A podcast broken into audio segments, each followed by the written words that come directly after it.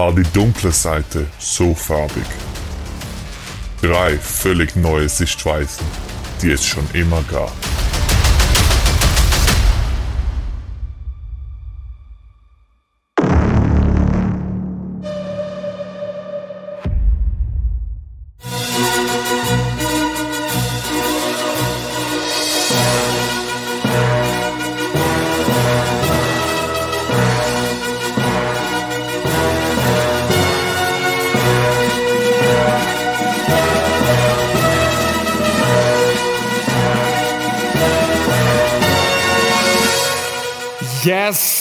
Yes, zweiter Teil, die dunkle Seite, heute mit einem Thema, wo ich glaube absolut zentral ist, wichtig ist, Leid.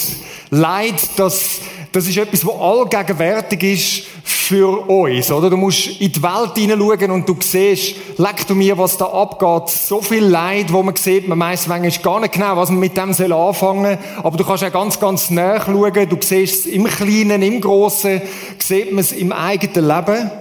Und du merkst, wow, das ist ein Thema, das ist echt tough, das ist echt schwierig. Es ist auch ein Thema, wo viele sagen, ah, das mit dem Gott und mit der Bibel und so weiter, Leid, das ist etwas, das bringe ich einfach irgendwie nicht an, um das auf eine Reihe zu bekommen. Wie kann ein guter Gott Leid zulassen und so weiter. Und ich glaube jetzt gerade in der aktuellen Zeit Leid beschäftigt uns ja nicht nur bei Corona, oder? Also natürlich auch in Corona. Und ich glaube, wenn du den Saal würdest gehen, die einen, die würden das mehr beschäftigen, ähm, andere vielleicht ein bisschen weniger, die einen nur im ganz Kleinen, die anderen so richtig heftig, weil sie vielleicht sogar Leute verloren haben. Jedenfalls, wenn wir jetzt wieder durch die Reihe gehen, ich glaube, viele von euch hätten irgendein Thema, wo ihr sagt, da ist ein Leiden in meinem Leben. Und ich werde das mal wieso darstellen heute. Ich habe da so ein, so ein Bündel mitgebracht. Ich glaube, jeder von uns, das ist so symbolisch, gell, trägt so wie so ein Bündel mit sich um. Manchmal ist es vielleicht eine riesige Beig, zu sagen, hey, das ist so das Zeug. Vielleicht ist es dreckige Wäsche oder was auch immer. Einfach, Sachen, wo du sagst, an dem leide ich und das trage ich mit mir um. Und die Frage ist, was machen wir mit dem? Jetzt, bevor wir gross irgendetwas schwätzen, das Thema ist riesig, oder? Das ist ein riesiges Thema. Und wir können bei weitem nicht alles anschneiden. Ich habe die Predigt müssen zusammenstreichen und machen und tun und ich habe furchtbar daran gelitten und es ist klar, ganz, ganz vieles bleibt offen. Aus dem Grund habe ich gesagt, ähm, lass uns noch etwas machen, weil heute können wir nicht alles abgrasen. Wir machen am Dienstag noch ein zusätzliches Zoom-Meeting. Ich blende euch das gerade ein. Am Dienstag um 8 Uhr könnt ihr euch einklinken über den Link impact.prisma.ch slash deeper, wo eben das Ziel ist, ein bisschen tiefer zu tauchen. Sachen, wo in Fragen offen geblieben sind von heute Abend, wird garantiert der Fall sein dass ihr könnt sagen, ich klinke mich dort ein, ein Q&A, Sachen, wo du sagst, aber was ist mit dem und so weiter, wo man das machen können. Also merkt euch den Link, ich glaube, am Schluss kommt es nochmal. Aber jetzt, wenn wir so richtig steil einsteigen, wir haben viel zu tun heute Abend, obwohl ich viel zusammengestrichen habe. Sind ihr parat? Also, es wird ein bisschen ein wilder Ritt sein, oder? Es ist ein grosses, grosses Thema. Und ich möchte mit etwas anfangen, und zwar mit einer Geschichte. Eine Geschichte, von meinem Leben. Ich habe vorhin gesagt, jeder von euch hat leider an unterschiedlichen Orten wahrscheinlich erlebt. Etwas sehr, sehr Einschneidendes bisher in meinem Leben ist schon einige Jahre zurück. Und zwar, vor einigen Jahren ist einer von meinen Söhnen geboren worden. Und vor der Geburt hat man schon gesehen, da ist irgendetwas nicht gut. Die eine Niere, die ist nicht so, wie sie sein irgendwo verkümmert und so weiter. Und dann ist er auf die Welt gekommen, da hat man gesehen, das ist wirklich nicht gut. Und die Niere, die muss rausgenommen werden. Wenn er etwa zweijährig ist, braucht es eine Operation, dass die Niere rausgenommen wird. Er ist zweijährig geworden sind ins Kinderspital, ist eigentlich ein standardmäßiger Eingriff, so das Nierli rausnehmen und so. Die Operation ist drüber gegangen, hat eigentlich zuerst gar nicht so schlecht ausgesehen. Und dann sind Komplikationen gekommen. Und zwar heftigst. Der Chefarzt, der uns betreut hat, hat uns gesagt, niemals zuvor in seiner Karriere, und der ist schon älter gewesen, hat er jemals so Komplikationen erlebt. Und auch ein paar Jahre nachher bei der Nachuntersuchung hat er gesagt, nie mehr seitdem. Und das ist einfach, musst du dir vorstellen, das kleine zweijährige Bübli, oder? Und irgendwo hat es eine Infektion gegeben. Das hat der Körper so gestresst, dass alle möglichen Magenblutungen gekommen sind. Das hat den ganzen Körper wieder so gestresst, dass der angefangen hat zu reagieren. Alles ist aufdunsen gewesen, Wasser überall. Dann hat er müssen auf der Intensivstation tun. Und du kannst dir vorstellen, so als Vater, also ein zweijähriges Bübli, du siehst so dein Baby dort liegen, hat gar nicht mehr so ausgesehen wie vorher, komplett aufdunsen, am Rumröcheln und du bist dort so auf der Intensivstation, du schaust und denkst, stirbt er jetzt, oder was? Und dort passiert etwas mit einem, oder? Und ich weiss noch, ich bin dort, ich habe das immer noch bildlich vor mir, dort das Foyer beim Kispi. Ich sehe, glaube noch das Sofa, oder wo du können abhocken dort. Und ich weiss, ich bin dort drauf rumgehockt und bin dort rumgelaufen und habe gerungen. Habe gerungen mit diesen Fragen, die in mir drin sind, oder? Als Pastor, als Theologe, ich habe schon viel darüber geschwätzt und plötzlich wird es sehr konkret. Sehr, sehr konkret. Und ich weiss, ich habe mir Fragen gestellt, die ich vorher eigentlich nie wirklich mir gestellt habe oder zugelassen hätte, weil ich habe ja gewusst, wie es läuft, oder? Fragen wie zum Beispiel, Gott, wieso? Das denkst du, das ist klassisch, oder? Aber das ist nicht so eine klare Frage für mich. Gott, wieso? Die Frage ist gekommen, was willst du? Willst du mein Kind jetzt zu dir nehmen? Oh, das klingt fromm, so eine Frage. Aber plötzlich merkst du, ja, das ist noch entscheidend, oder? Was, was stelle ich mir vor, wie Gott ist? Will der das vielleicht? Ist mir gekommen? Oder andere Fragen. Willst du mich, das ist auch so etwas Christliches, oder? Willst du mich mit dem irgendetwas lehren? Ist das für mich? Und mein Sohn muss leiden wegen mir? Das sind eigentlich die komischen Sachen, die wir Christen haben, oder? Und mit dem habe ich gerungen. Und es war nicht theoretisch, sondern sehr konkret.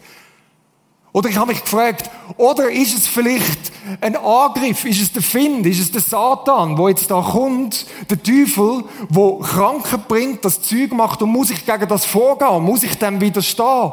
Beten? Was auch immer. Plötzlich hat Gebet ganz eine andere, ganz eine andere Dimension gehabt. Sie sagen, ja, was ist jetzt mit Glauben? Und so, verstehen Sie, was ich meine? Plötzlich ist es sehr, sehr konkret gewesen. Er hat überlebt. Ist jetzt ein toller junger Mann mit einer Niere, der gut unterwegs ist. Ist nicht immer so, oder? Vielleicht hat es Leute da, die Leute verloren haben. Wieso habe ich euch die Geschichte erzählt? In dieser Geschichte kommen zwei Sachen zusammen, wo ich glaube, bei diesem Thema ganz wichtig ist. Das erste ist folgendes. Die Leitfrage, die können wir nicht einfach lösen. Nicht mit irgendwelchen Antworten oder sonst irgendetwas. Wenn jemand drin ist, wenn du jetzt da hockst und in einer Situation bist, wo es schwierig ist, dann geht es nicht darum, Antworten zu finden. Dann geht es nicht darum, einfach Informationen zu haben. Die Leitfrage, wenn es praktisch persönlich ist, kannst du nicht lösen. Kannst du nicht lösen. Weil es ist so nah, es geht so ans Eingemachte. Und ich glaube, das ist das Erste, was wir verstehen müssen. Dort zu fragen, wieso, ist absolut hirnverbrennt. Weil du kommst nie auf eine Lösung. Habe ich selber erlebt, du kommst nie auf eine Lösung. Bis heute habe ich keine Ahnung, wieso. Keine Ahnung. Das ist das eine. Und das zweite, wo mich aber die Geschichte trotzdem lehrt, ist das, wenn man dann wie einen Schritt zurück macht und mal anschaut, aufgrund von was für einer Basis beurteile ich dann, was da abgeht. Was ist das, was ich allgemein über das Leid, über das Böse, über das, wie Gott ist, was da eigentlich abgeht, denke, das beeinflusst das enorm, wie ich in dieser Situation damit umgehe, oder? Das ist doch absolut zentral für mich, ob ich an einen Gott glaube, der jetzt das schickt, oder ob das etwas ist, wo ich muss dagegen vorgehen muss. Und auf die größere Frage vom Leid, wieso gibt es grundsätzlich Leid, da glaube ich, da gibt es bessere und schlechtere Antworten. Und dort spielen Antworten schon eine Rolle. Wenn du wirklich einen Schritt zurück machst. Und es gibt Sachen, die eher zerstörerisch wirken, und es gibt Sachen, die hilfreicher sind. Und das möchten wir anschauen. Der Versuch, den wir heute machen, und das ist ein Stretch, ist beides wie anzusprechen. Ein grösserer Teil verwenden wir auf die Wieso-Frage, die ein bisschen die grösser ist. Wie sollen wir denn biblisch Leid verstehen? Gibt es sinnvolle Antworten darauf? Und dann werden wir aber landen beim ganz Persönlichen und Praktischen. Am Schluss werden wir dort landen. Nicht dort fragen, wieso, sondern wie. Wie können wir ganz konkret mit Leid umgehen, bei uns selber und bei anderen. Also ihr seht, wir haben etwas vor. Drum, Ich möchte euch zwei Sichtweisen zeigen von dem größeren Bild. Nochmal die Symbolik von diesen zwei Säulen, die wir hier haben. Das machen wir in dieser ganzen Serie. Zwei Sichtweisen möchte ich euch zeigen, die allgemein verbreitet ist in christlichen Kreisen.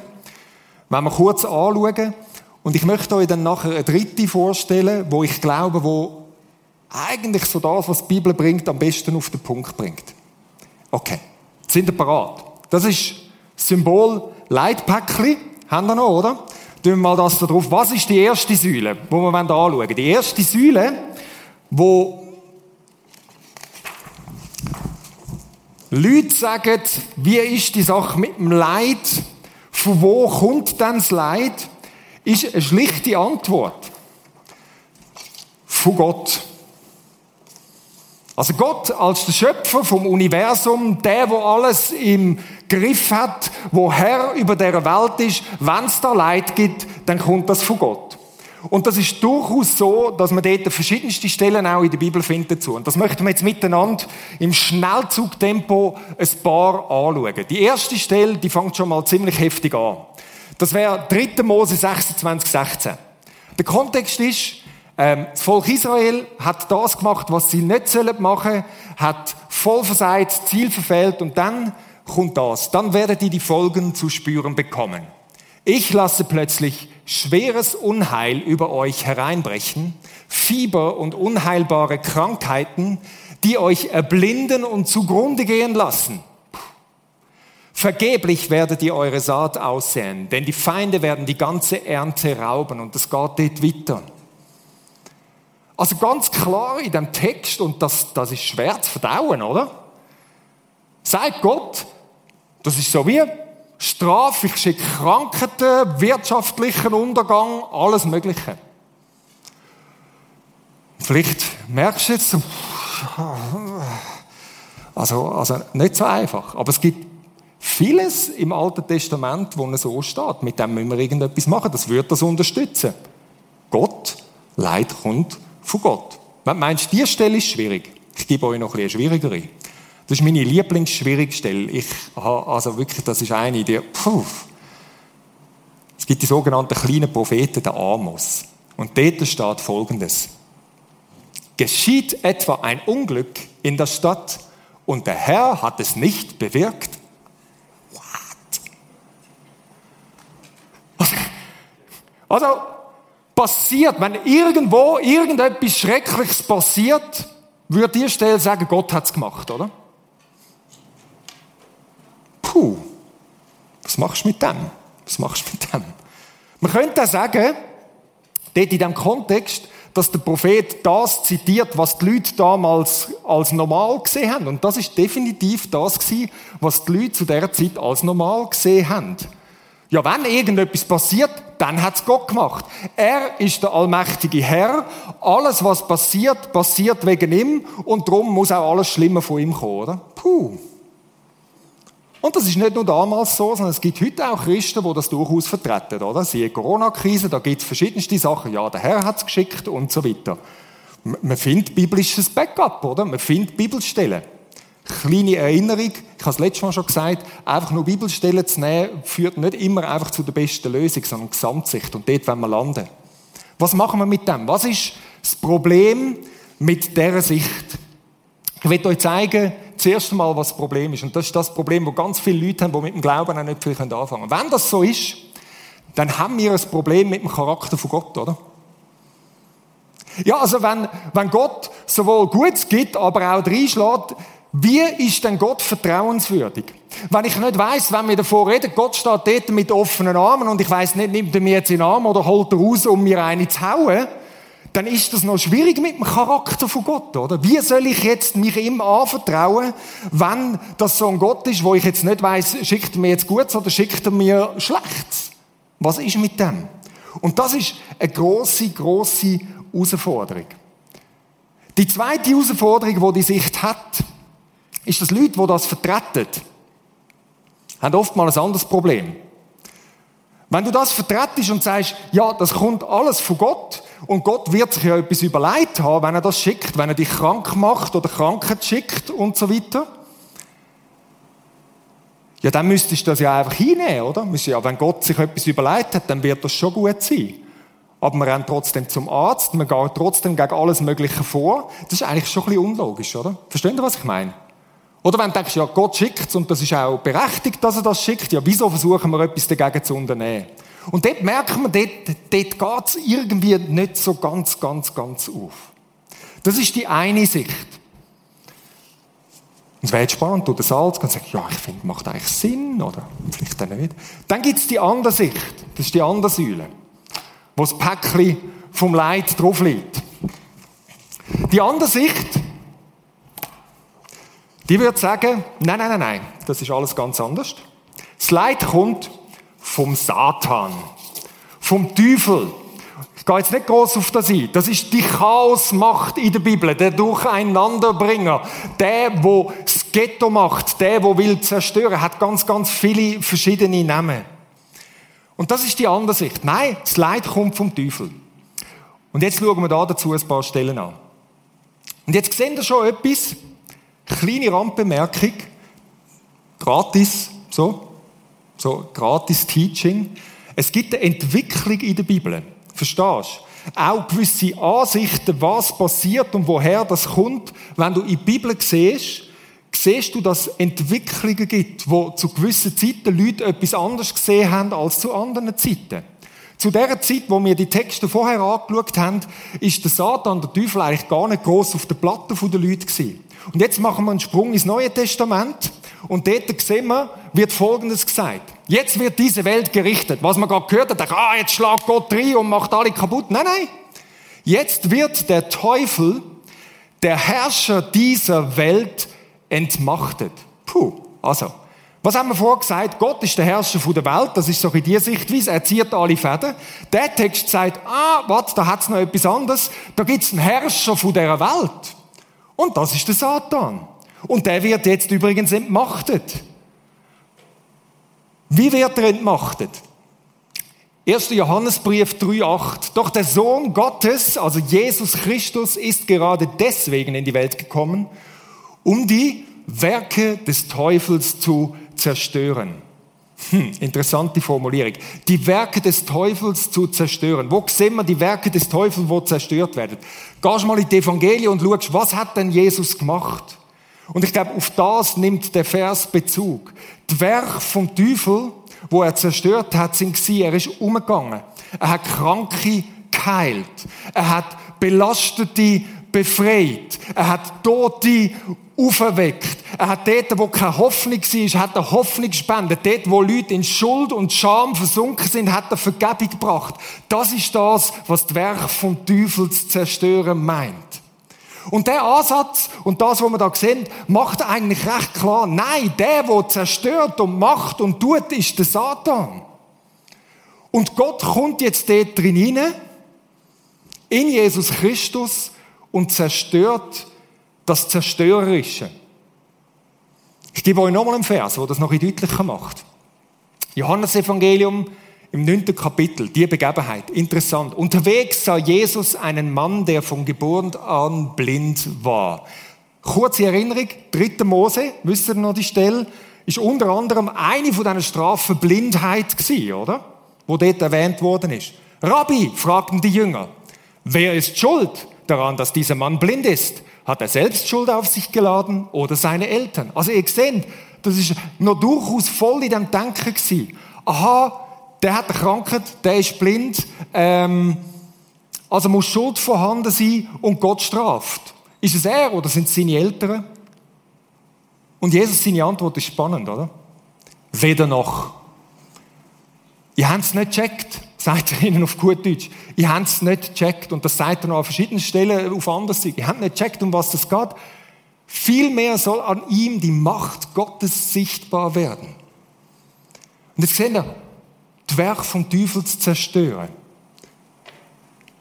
Der, der die Macht hat, wo all das läuft, wo all das zerstörerische Leid bringt, da soll jetzt die Macht Gottes hineinkommen und zeigen, nein, es wird wieder hergestellt. Interessant, oder wenn du das anschaust. Jetzt könnte man sagen, was ist das Problem an dieser Sicht? Nur ganz kurz. Ein Problem an dieser Sicht könnte sein, dass man plötzlich so eine Art Dualismus hat.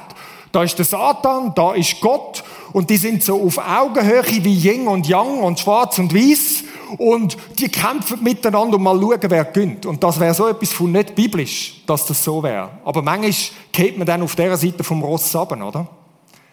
Aber ihr merkt schon, die zwei Ansätze, wo beide durchaus in verschiedenen christlichen Kreisen ähm, siehst, die sind echt schwierig zusammenzubringen, oder? Hast du das Gefühl, die widersprechen sich? Wie kann man diese zwei Sachen zusammenbringen? Was stimmt denn jetzt von dem? Jetzt gibt es vielleicht Leute, die sagen, ah, ich hätte noch einen anderen Vorschlag. Die zwei Sachen bringt man schon irgendwie zusammen, die kann man miteinander verbinden, oder? So, da haben wir schon Verbindungen. Und zwar die Lösung von dieser Verbindung, das ist recht verbreitet, ist das, dass man sagt, ja, die Lösung ist, Gott schickt nicht das Leid und Krankheit und so weiter, sondern er lädt es zu. Und dann kannst du ins berühmte Buch, das müssen wir alles ausklammern, Hiob gehen und du siehst dort, das ist die Story, wo Gott zulässt, oder? Gott lädt zu, dass der Teufel darf Krankheit schicken und so weiter. Und das ist oftmals so in unseren Kreisen die Lösung, dass man sagt, ja, Gott lädt zu, er macht's nicht. Von dort her hat man manchmal das Gefühl, ist er irgendwie fein raus. Aber denk mal kurz darüber nach, und das ist oftmals so, ähm, Leute, die jetzt nicht Christen sind, die zeigen das dann schon, oder? Und sagen, ja, aber das geht doch nicht auf. Oder wenn Gott zulässt, so wie, musst du dir vorstellen, wie so das Wasser, das rauslässt, wo wie Gott sagt, okay, das lassen wir jetzt zu, die Kranke kommt, nein, die nicht. Ähm, ja, jetzt, äh, der wird jetzt ähm, überfallen, nein, der wird nicht überfallen. Ja, wer trägt dort letztlich die Verantwortung? Das ist Gott, der sagt, da soll jetzt und da soll nicht. Und von dort her ist es trotzdem wieder dort, dass am Schluss Gott eigentlich zwar mit einer Zwischenstation verantwortlich ist. Also ich glaube nicht, dass das eine gescheite Lösung ist. Jetzt gibt es vielleicht nochmal jemand anders und sagt, ich habe noch eine andere Lösung. In dem Bild da fehlt noch etwas ganz Wesentliches, oder? Da hat es Gott, da hat es den Satan. Aber ich würde sagen, das Leid auf dieser Welt, das ist primär vom Mensch. Und das wäre so der Mittelweg, oder? Wo du sagst, nein, das hast du ganz vergessen. Leid entsteht durch den Mensch. Der Mensch, der handelt gegen andere, der bringt Leid über andere und so weiter. Und ich würde sagen, das ist ganz ein guter und wichtiger Punkt. Und trotzdem stimmt es noch nicht so ganz, ganz. Weil es ist wie im größeren Ganzen drin. Aber es ist ein wichtiges Puzzleteil. Also wie können wir an die Frage ankommen, wieso gibt es denn Leid? Wieso gibt es denn Leid auf dieser Welt? Ich möchte euch sagen, was es ist. Es ist der Vater da. Was heißt das? Das ist die Verbindung. Das ist, und die, die mich kennen, wissen, was jetzt kommt, weil ich glaube, das ist die Lösung für ganz, ganz vieles. Wir müssen das Leid dort verstehen und ansiedeln, wo in der Beziehung zwischen all denen stattfindet. Dort entsteht das Leid. Dort, in dieser Verknüpfung von dem, im Verhältnis, wo dort drin läuft, dort passiert es entscheidend. Und ich möchte euch das erklären, versuchen. Ich glaube, es ist gar nicht so kompliziert. Was ist die Rolle von Gott dort drin? Ich glaube, die haben so weit recht, dass wirklich, wenn man es ganz am Schluss nimmt, hat Gott schon ein Stück weit Verantwortung. Klar, er ist der Schöpfer von dieser Welt. Aber für was hat er die Verantwortung? Wie geht die Geschichte? Und jetzt müssen wir die grosse Geschichte den Bogen ziehen, wo wir quer durch die ganze Bibel durch sind. Die grosse Geschichte ist nämlich folgende. Gott schafft den Mensch und er schafft ihn als sein Ebenbild, als Gegenüber zu ihm. Was heißt das? Er macht nicht eine Marionette, er macht keinen Roboter, sondern er schafft ihn in Beziehung zu ihm und führt Beziehung zu ihm. Er schafft ihn in Liebe und führt Liebe, dass der Mensch ihn wieder kann lieben. Der Mensch schafft er als ein Du, als eine Persönlichkeit, als eine selbstständige Person, wenn du so willst.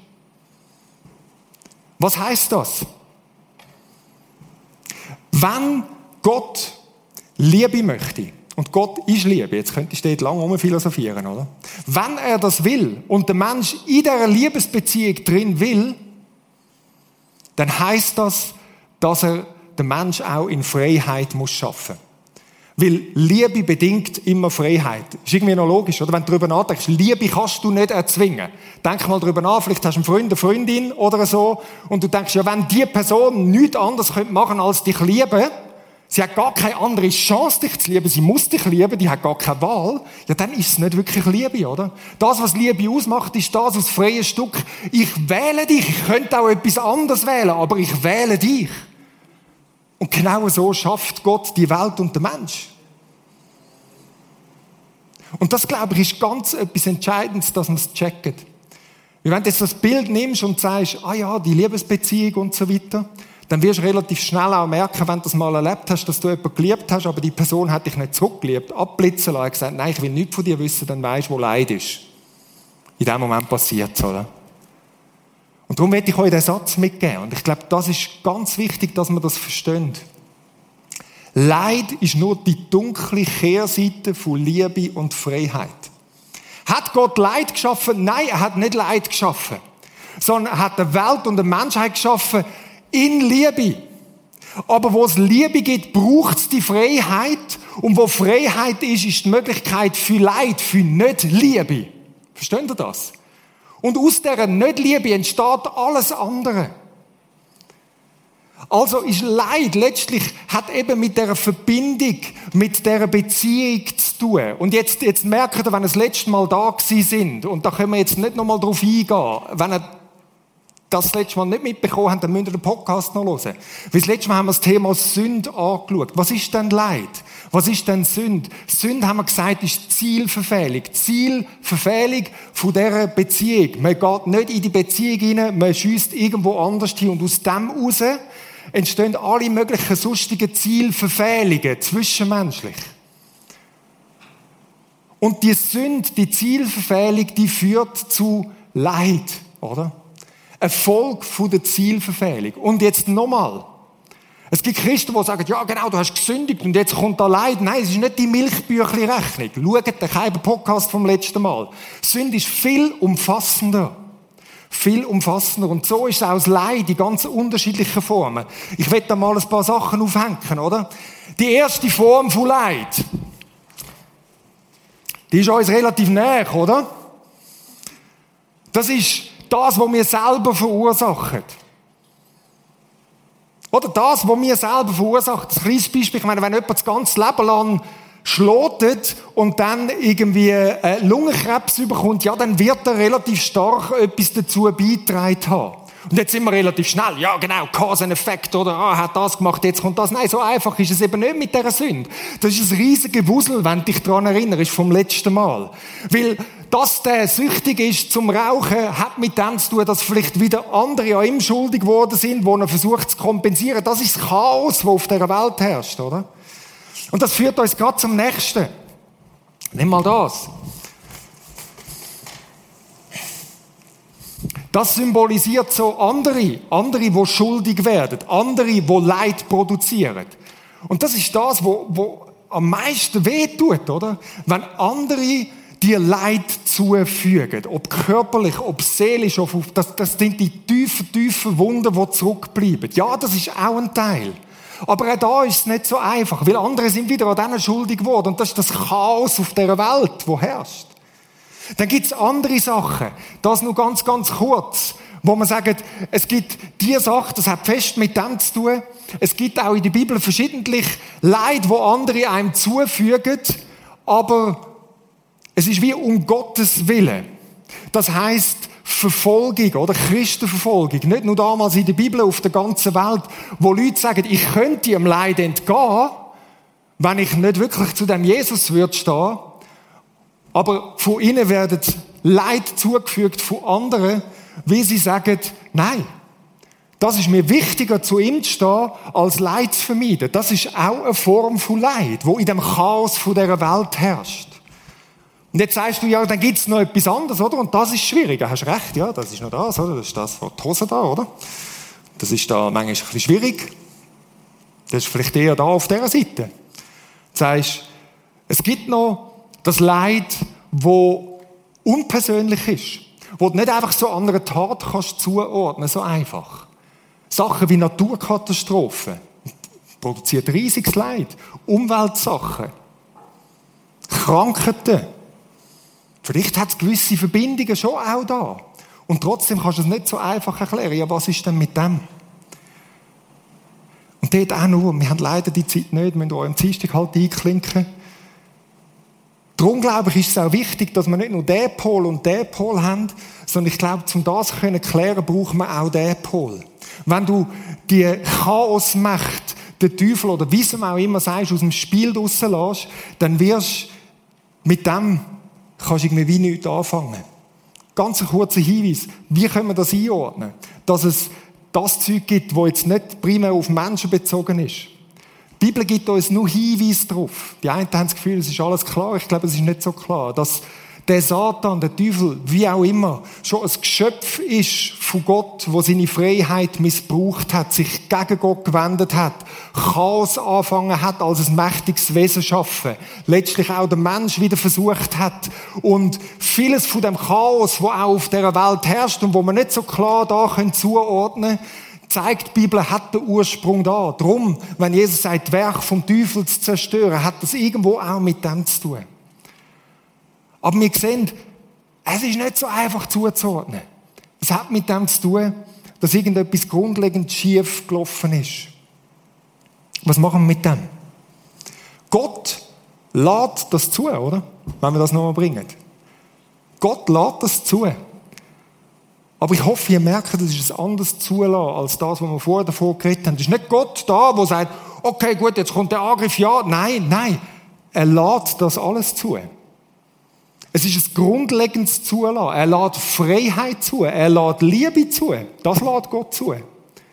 Und Kehrseite davon ist das, dass das auch Leid kann produzieren kann. Jetzt sagst du, ja, hat gescheiter das nicht gemacht. Dann gibt es kein Leid. Ja, dann hättest du keine Liebe. Hättest du all das nicht. Wir haben irgendwelche Roboter. Das ist das Dilemma, oder? Ich glaube, etwas, was wir kapieren müssen, Gott ist mit dem drin verbunden. Gott ist nicht der, der jetzt im Himmel hockt und sagt, oh ja, was läuft da, oder? Macht mal. Wenn du das verstanden hast, dann verstehst du, und das ist, glaube ich, etwas ganz, ganz Wesentliches, auch für Gott selber. Gott leidet mit. Nicht einfach so aus der Ferne, oh, die Arme, Nein, er leidet mit, weil er in dem Beziehungsgeflecht sich drin hineingegeben hat. Er hätte das nicht müssen. Aber er macht es, weil er Liebe ist. Und so leidet er mit. Er leidet mit, wenn er sieht, das sind seine Kinder und die wenden sich von ihm ab und machen irgendetwas sonst, was sie und andere zerstört. Er leidet mit als Vater. Er leidet mit, wenn er sieht, da ist Krankheit, da ist Ghetto, da gehen Leute vor die Hunde. Er leidet mit. Aber ich sag's mal so, nicht einmal Gott kann einfach irgendwie auf den Knopf drücken und einfach alles wegmachen. Weil wenn er das würde machen, dann müsste Freiheit und Liebe mit dem wegmachen. Verstehen wir das? Und so ist Gott mit drin im Leid. Und ich glaube, Leute außerhalb vom Westen, zum Teil in anderen Ländern, zu Afrika oder so, verstehen das so viel besser als wir.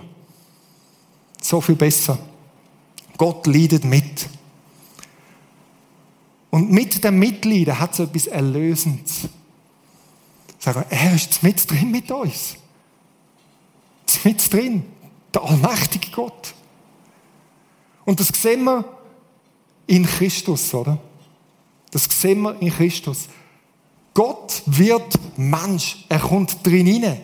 In das Ghetto in das Leiden. Und als Mensch hat er all das mitgemacht. Er ist krank geworden. Gar nicht davon aus. Wieso soll Jesus nicht Ämpfnüssel bekommen haben, oder?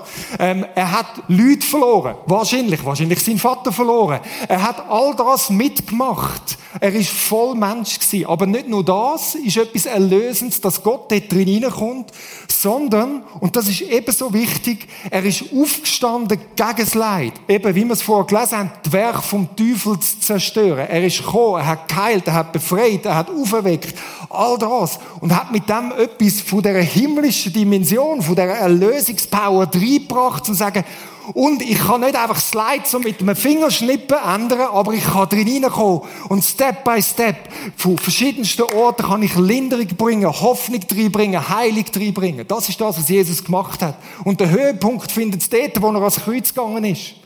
Das Mitleid, das ultimative Mitleid, der Schöpfer lädt Liebe und Freiheit so fest zu, dass sie das Geschöpf in den umbringen und in dem, dass er das zulässt, das ist irgendwo so ein Geheimnis, hat er wie es Leid und Tod und Verderben und die Chaosmächte implodiert. Dort, auf eine geheimnisvolle Art und Weise, hat er die Macht besiegt und den Weg frei gemacht, dass wir können wieder in die Verbindung hineinkommen, die ursprünglich, wo eigentlich das Übel mal angefangen hat und wo jetzt wieder die Wiederherstellung kann anfangen und wenn du das ein bisschen genauer willst schau den Postkaffe letzte Woche. Dort sind wir dran gewesen.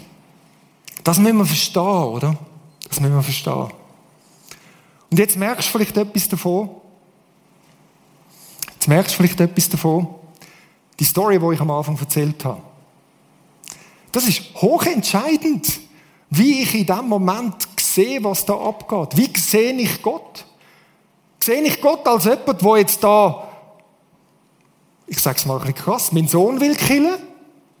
Oder sehe ich das? Nein, das ist das Chaos von dieser Welt und Gott ist mit mir da drin am Mitleiden und wird das Leid bekämpfen in dieser Welt, besiegen in dieser Welt durch Liebe. Das ist ein himmelweiter Unterschied. Und das ist so entscheidend damals, das ganz neu zu checken, das, was ich vielleicht schon oft darüber predigt habe, ganz neu wieder zu checken. Und jetzt sind wir an dem Punkt, wo wir es ein bisschen konkreter machen zum Schluss. Mögen ihr noch? Nicht so lang. Kurze Sache. Jetzt sind wir dort an dem Punkt vom konkreten Leid. Und vielleicht hockst du jetzt da und, oder auch unten in der Homebase und du sagst, ja, ich habe in irgendeiner Art und Weise habe ich ein Leiden in meinem Leben. Sachen, die schwierig sind. Vielleicht nur so schwierig, vielleicht auch so schwierig, dass du gar nicht kannst beschreiben und das dich verdruckt. Was machst du mit dem? Und wir haben gesehen, auch selbst wenn wir das große Bild können klären da, die Wieso-Frage auf das Konkrete hilft nicht viel. Ich habe es vorher schon gesagt. Bis heute. Wieso hat es die Komplikationen müssen geben? Du könntest wahnsinnig werden an dieser Frage. Aber ich will die Frage eigentlich gar nicht stellen, wie sie nie nicht hinführt. Aber die Frage vom Wie dort drin umgehen, das, glaube ich, kann hilfreich sein. Und das kurz noch zum Schluss. Ich habe ein paar Sachen gelernt, damals, aber auch in vielen verschiedenen Situationen, die gefolgt sind. Wie soll man mit dem umgehen? Leid. Punkt eins: alles fängt mit an. Aufsuchen. Gottes Nähe aufsuchen. So entscheidend. Komm in seine Nähe. Und jetzt merkst du, wie wichtig das ist, wie wir das sehen, oder? Wenn Gott nämlich die Quelle vom Übel ist, wieso soll ich in seine Arme laufen? Das ist ja schwierig, oder? Das ist so schwierig und das ist so abartig. Ich brauche seine Nähe, weil dort werden die Sachen heil. Ich brauche den Ort, wo ich kann dazukommen, wo ich kann Trost und so weiter finden. Das Zweite, aushalten. Ich glaube, wir müssen das hören. Unsere Generation muss das hören. Leid ist normal, Leute. Es ist normal. Darf ich es noch mehr zuspitzen? Wenn du das Gefühl hast, der Normalzustand ist, alles ist wunderprächtig und das Außergewöhnliche ist das, dass es eben nicht so ist. Nein. Es ist genau umgekehrt. Die Welt ist ziemlich kaputt. Egal, ob es auf deren Ebene, auf deren, auf all die verschiedenen Arten ist. Das ist der Normalzustand. Und es ist außergewöhnlich und etwas Erlösendes und etwas Glorreiches, wenn Gott reinkommt und es anders wird und Grund zur Dankbarkeit. Wir müssen lernen, Leid aushalten. Wir müssen lernen, Leid aushalten. Weil es ist einfach so. Es ist einfach so. Und das führt zum nächsten. Aufhören, Erklärungen zu suchen. Das habe ich vorher schon gesagt. Aufhören nach dem Wieso fragen. Aufhören, irgendetwas zu lösen, sondern zu sagen, ich weiß es nicht. Das ist die beste Antwort auf ganz persönliches Leid. Wenn du mit irgendjemandem zu tun hast, ich weiß es nicht. Ich glaube, das ist die seelsorgerlichste Antwort, die du dir selber und anderen kannst geben. Aber, und das klingt jetzt furchtbar passiv alles, und jetzt wird es aktiv, und ich glaube, das ist absolut entscheidend, angehen wie Jesus. Oder Jesus hat mitgelitten. Er ist drin hineingekommen, er ist zur Seite gekommen und hat gesagt, ich fühle mit dir mit, ich stehe zu deiner Seite, ich bin mit drin. Und ich glaube, das ist so entscheidend, in Leid zu sagen, ich gehe es an. Ich gehe nicht einen Schritt zurück, sondern ich komme mit drin rein, an deine Seite und ich gehe nicht weg von deiner Seite. So zentral. Und das Letzte, ich habe es mal echt so schön kämpferisch ausgedrückt, bekämpfen. Das Werk vom Teufel zu zerstören. Und wir haben x Predigten schon darüber gehabt. Wir haben das himmlisches Arsenal, wo da ist. Mit dem Gebet, mit dem, dass wir können gehen, im Namen von Jesus einen Unterschied machen, mit ganz praktischen Sachen auch. Wir sind aufgerufen dazu. Das ist ein Teil von unserem Auftrag. Und ich glaube, die vier A, die können helfen, mit ganz konkretem Leid ein bisschen können umzugehen. Und was mir wichtig ist, es sind immer alle vier miteinander. Es sind immer alle vier miteinander. Gleichzeitig bekämpfen und angehen und gleichzeitig aushalten. Weil wir leben in dieser Spannung drin zwischen dem, was wir schon haben und zwischen dem, was noch nicht ist. Und dort drin müssen wir aushalten. Aber dort drin können wir auch Vollgas geben und sagen, wir können mit mehr rechnen, als wir jemals gedacht haben. Ich glaube, das ist das, wo wir am richtigen Ort sind. Und das möchten wir jetzt auch machen, das letzte angehen. Es wäre ja schlimm, wenn wir darüber geschwätzt hätten und denkt, so, jetzt sind wir schön informiert und jetzt gehen wir weiter. Und jetzt möchten wir einfach noch konkret auch beten, konkret die Sachen zu dem bringen, wo mit uns drin ist, wo mitleidet und sagen, Vater, das sind wir. Und wir kommen und machen einen Unterschied. Und ich will das so machen. Ich will es ein bisschen konkret machen. Da im Saal sehe ich es. Bei euch im Livestream sehe ich gar nicht. In der Homebase sehe ich es auch nicht. Aber einfach ein kurzes Zeichen dort, wo du sitzt.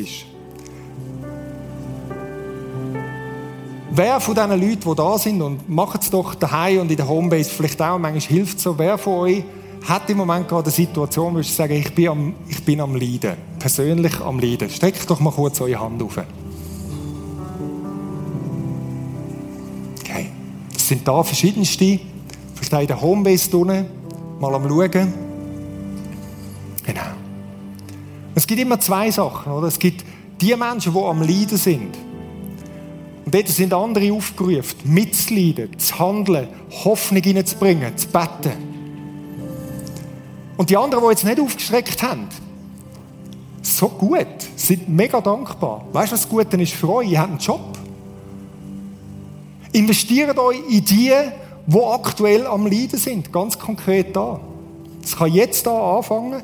Oder vielleicht kannst du dir überlegen, wo in den nächsten 48 Stunden kann ich bei jemandem Leid lindern. Oder Hoffnung bringen. Oder mitleiden. Oder wie auch immer. Wir alle haben etwas zu tun. Diejenigen, die jetzt vorher aufgestreckt haben, da oder daheim oder wo auch immer, ich möchte euch ermutigen, jetzt Hilfe in Anspruch zu nehmen ein Mitleiden, ein Gebet, wie auch immer, in Anspruch zu nehmen. Und die anderen, die gesagt haben, im Moment bin ich nicht dran, will ich ermutigen und sagen, handelt, gönnt das an. Und das möchten wir jetzt ganz konkret machen, bevor wir in die Worship-Zeit hineingehen. Ich will nochmal die bitten und behalten die Hand ein bisschen oben und sagen, hey, aktuell bin ich am Leid und ich möchte, dass dort drin etwas geht. Streckt doch jetzt gerade eure Hand auf. Auch in der Homebase drinnen. Streckt eure Hand auf es kann körperlich sein, es kann von den Umständen her sein und so weiter. Und ich möchte euch jetzt ermutigen, Folgendes zu machen. Streckt die Hand auf und die Leute, die rundherum sind, sehen das, okay? Wir können jetzt nicht aufstehen und rumlaufen und so weiter. Behaltet eure Hand oben, auch hier in der Homebase. Schaut mal um, links und rechts.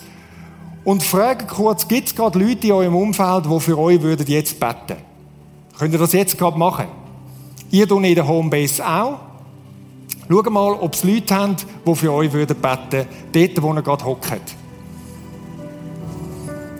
Für euch die Hai, wir möchten für euch beten und ihr seht jetzt gerade einen Link eingeblendet, da gibt es ein Formular, wo du einfach ausfüllen und dein Gebetsanliegen posten. Wenn du willst, dass jemand von euch, von uns vielleicht im Laufe der nächsten Woche Kontakt mit dir aufnimmt, schreib das dazu. Wir möchten für diese Anliegen beten. Nutzt die Gelegenheit. Okay. Jetzt, wo hat es Leute, die niemand hat, der für sie betet? Strecken mal die Hand auf. Gibt es da noch? Unten, der Homebase, auch nicht. Wir hätten noch ein Ministry-Team, das für die da sind, gut. Also alle haben jemanden, der jetzt beten können. In der Homebase organisieren euch selber, sonst ist das Ministry-Team auch unten in der Homebase. Ich möchte jetzt kurz Zeit geben, dass die rundherum könnt dafür beten. Ihr müsst sie nicht umarmen, alles Corona-konform und so weiter, sondern betet kurz und ganz konkret. Betet, die anderen sollen in einem Satz kurz sagen, um was das geht, und diejenigen, die beten, betet in ein, zwei Sätzen für die Situation, oder? Worte haben noch nie wahnsinnig etwas besser gemacht, sondern es ist Gott, der eingreift, okay? Haben alle etwas zu tun? Gut. Go. Betet und werden sie weiterspielen, kommt die Band auf die Bühne und wir gehen nachher in die Zeit hinein. Betet füreinander, sprechen Heilig aus, sprechen Hoffnung aus. Gott selber ist da und will etwas tun.